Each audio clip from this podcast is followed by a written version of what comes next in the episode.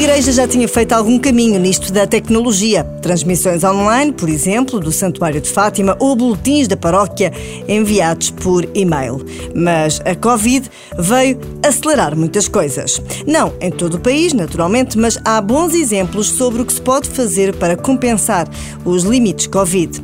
A paróquia de Nossa Senhora do Amparo, em Benfica, na cidade de Lisboa, é um desses casos.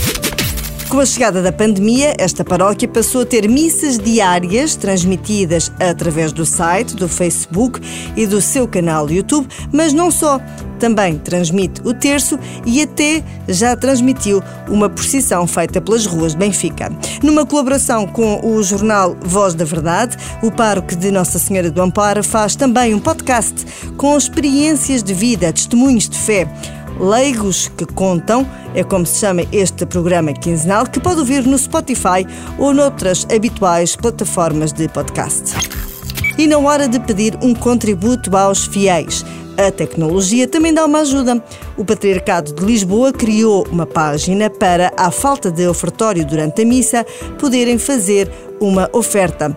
Basta escolher a paróquia que quer beneficiar e o dinheiro pode ser enviado por transferência bancária, multibanco ou MBWay. Na paróquia de Nossa Senhora do Amparo, a tecnologia deu neste capítulo mais um passinho e tem um QR Code que leva diretamente para a página para ofertas a esta paróquia.